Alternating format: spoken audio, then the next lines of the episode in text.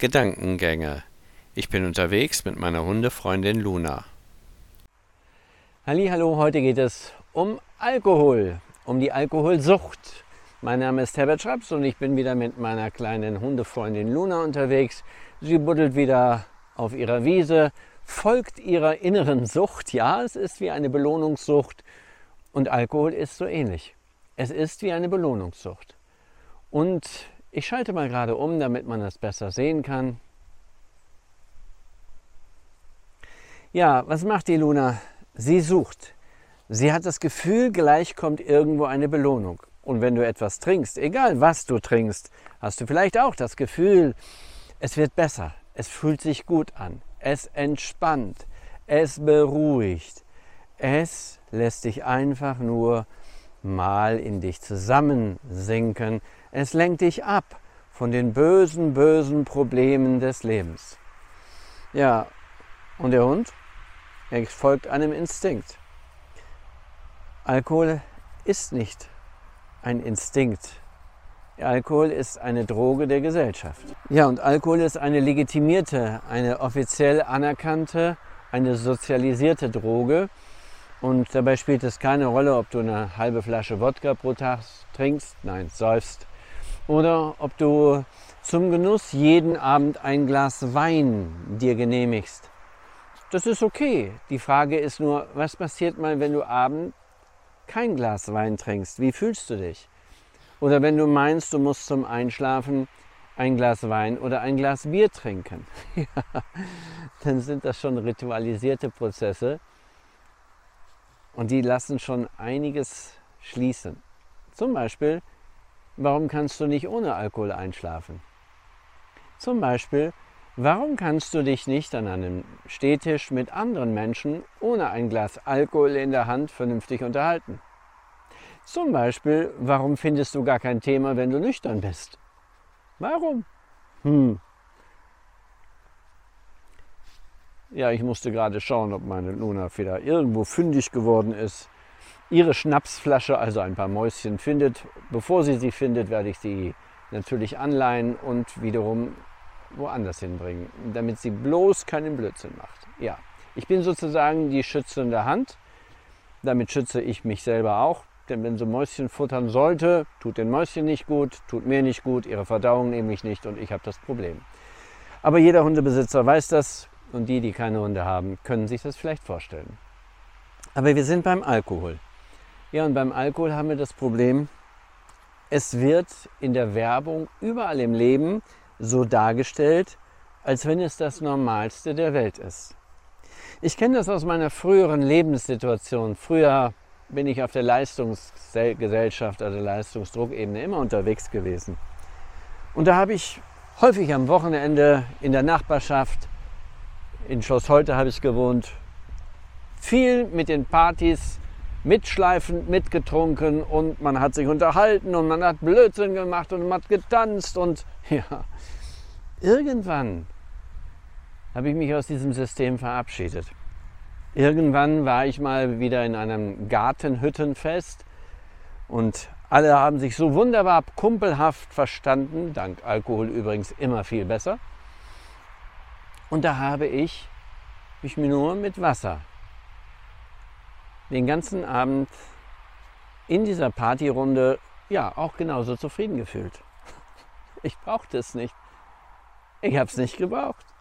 Ich habe es nur vorher nicht bemerkt, weil es überall üblich war, dass man einen kippte, dass man sich zum Begrüßen erstmal einen zuprostete und, und, und. Und auf einem Bein kann man ja nicht stehen. Aber was suchen wir wirklich? Wenn wir trinken. Wir suchen Gemeinsamkeiten. Komisch, ohne Trinken finden manche diese Gemeinsamkeiten nicht. Wir suchen Lebendigkeit, Abwechslung, einfach mal die Hüllen fallen lassen, also die versteiften äh, Businesshüllen, sich locker benehmen können. Komisch, ohne Alkohol kriegen das viele gar nicht mehr hin. Wir versuchen einzuschlafen, besser einzuschlafen, weil es so schön beruhigt. Natürlich ist es nichts weiter als eine Art Gift, aber gut, das ist ja eine andere Sache. Es beruhigt nicht, aber du hast das Gefühl. Und dann, was machst du dann? Du trinkst jeden Abend dein Bier, dein Wein, was auch immer. Dein Verdauungsschnäppchen. Wir glauben dieser Illusion, dass das ein Verdauungsschnäppchen ist. Den Magenbitter. Ja, wir glauben der Werbung und der Illusion, ohne zu hinterfragen. Also eigentlich ist das schon ziemlich einfältig, das alles einfach so zu glauben. Aber ich habe genau so dazugehört. Und naja, als damals vor vielen, vielen Jahren die Sendung Dallas kam, Dallas glaube ich heißt das, ja, mit dem Fiesling GR, was hat dieser Fiesling GR gemacht? Er hat den Whisky-Konsum gigantisch angekurbelt. Denn jedes Mal, wenn er in seiner fiesen, kapitalistischen Art jemand anderem unter den, über den Hocker gezogen hat, klein gemacht hat, bloßgestellt hat, hat er ein bisschen gegrinst, sich einen Whisky eingeschüttet. Ja, was zeigt das unserem System? Permanent in einer Art inneren Dauerbeschallung. Hier noch ein Wodka, Gorbatschowski oder wie auch immer er heißt. Wunderbar. Hier noch ein Wein, der so wunderbar lecker und leicht und mild und was auch immer blumig ist. Worte können schon verzücken und Worte können in die Irre führen. Diese Werbung zeigt uns einfach, es ist gut, wenn du einen guten Geschmack hast. Kauf dir also besonderen Alkohol, dann hast du guten Geschmack. Also aus heutiger Sicht kann ich sagen, All das Zeug ist nur dazu da, um dich abhängig zu machen. Abhängig von der Marke, abhängig von dem Gefühl, du musst ein Glas Bier zum Feierabend trinken, damit du ein ordentlicher Konsument bist. damit andere an deinem Konsum sich bereichern können. Aber gut, du musst entscheiden, was du tust. Und, nein, Moment, Luna, nein, jetzt muss ich dich wieder anleinen. Das geht nicht anders, denn du bist der Maus schon zu nah. Das sehe ich an deinem Verhalten. Ja. So, ich habe unsere Luna angeleint und jetzt werde ich sie gleich an der Leine ganz sanft wegziehen. Und sie erkennt natürlich nicht die Leine als Leine, sie merkt nur, sie kommt nicht weiter und sie muss mir irgendwie folgen. Ja, so ist das. Hm. Selbstschutz. Und dann ziehe ich sie zu einer anderen Stelle hin und dann kann sie wieder ihre Schnüffelorgane aktivieren. Du hast auch Schnüffelorgane, aber das ist nicht deine Nase. Das ist etwas anderes. Alles gut, Luna. Hier ist nichts Böses. Ja, unsere Luna ist immer ein bisschen ängstlich. Da muss man vorsichtig sein. Schwierige Kindheit, würde man sagen. Wir könnten auch sagen Hundemafia.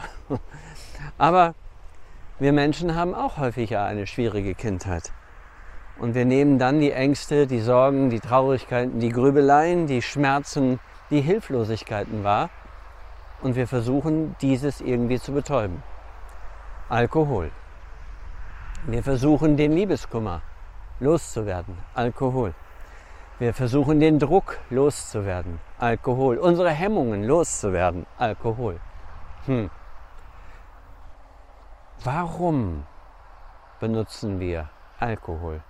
A, es ist legalisiert als Droge frei verkäuflich. B, es wird uns überall vorgebetet, wenn man erstmal ein bisschen Alkohol hat, dann läuft alles viel besser. Das ist so wie mit der Zigarettenwerbung früher. Greife lieber erstmal zu irgendeiner Zigarette, dann geht alles wie von selbst.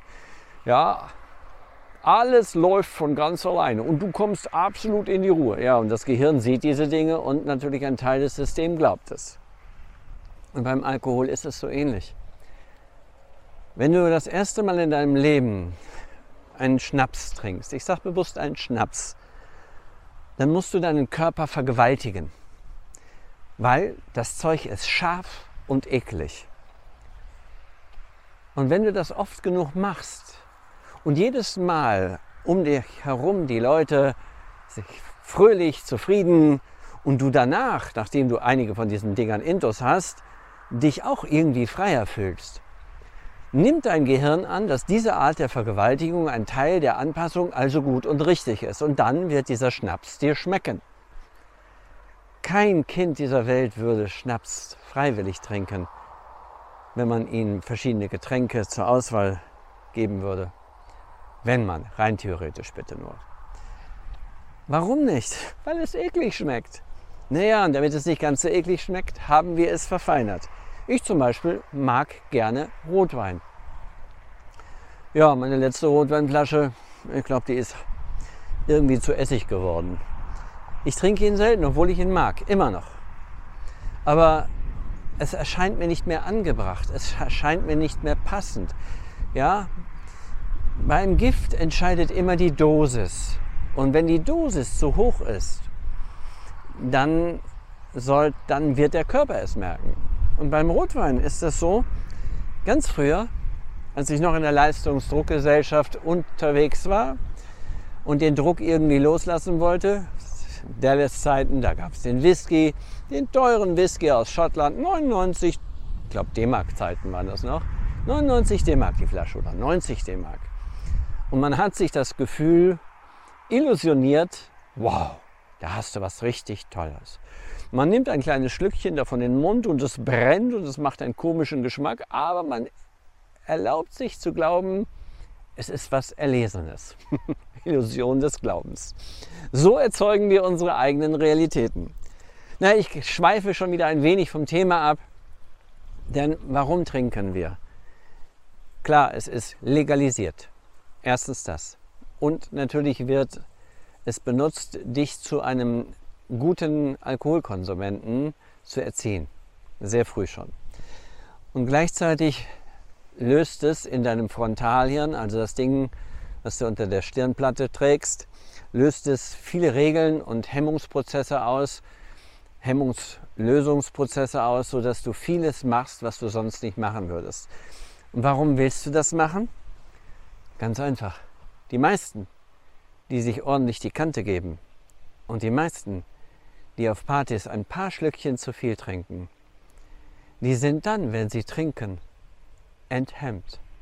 Und warum? Weil sie vorher ihr ganzes Leben meistens nur gehemmt durchs Leben laufen, voller Regeln, voller Einschränkungen, voller Probleme, voller Dinge, die sie nicht mögen, unangenehmen Job, unangenehmen Nachbarn, unangenehmen Chef.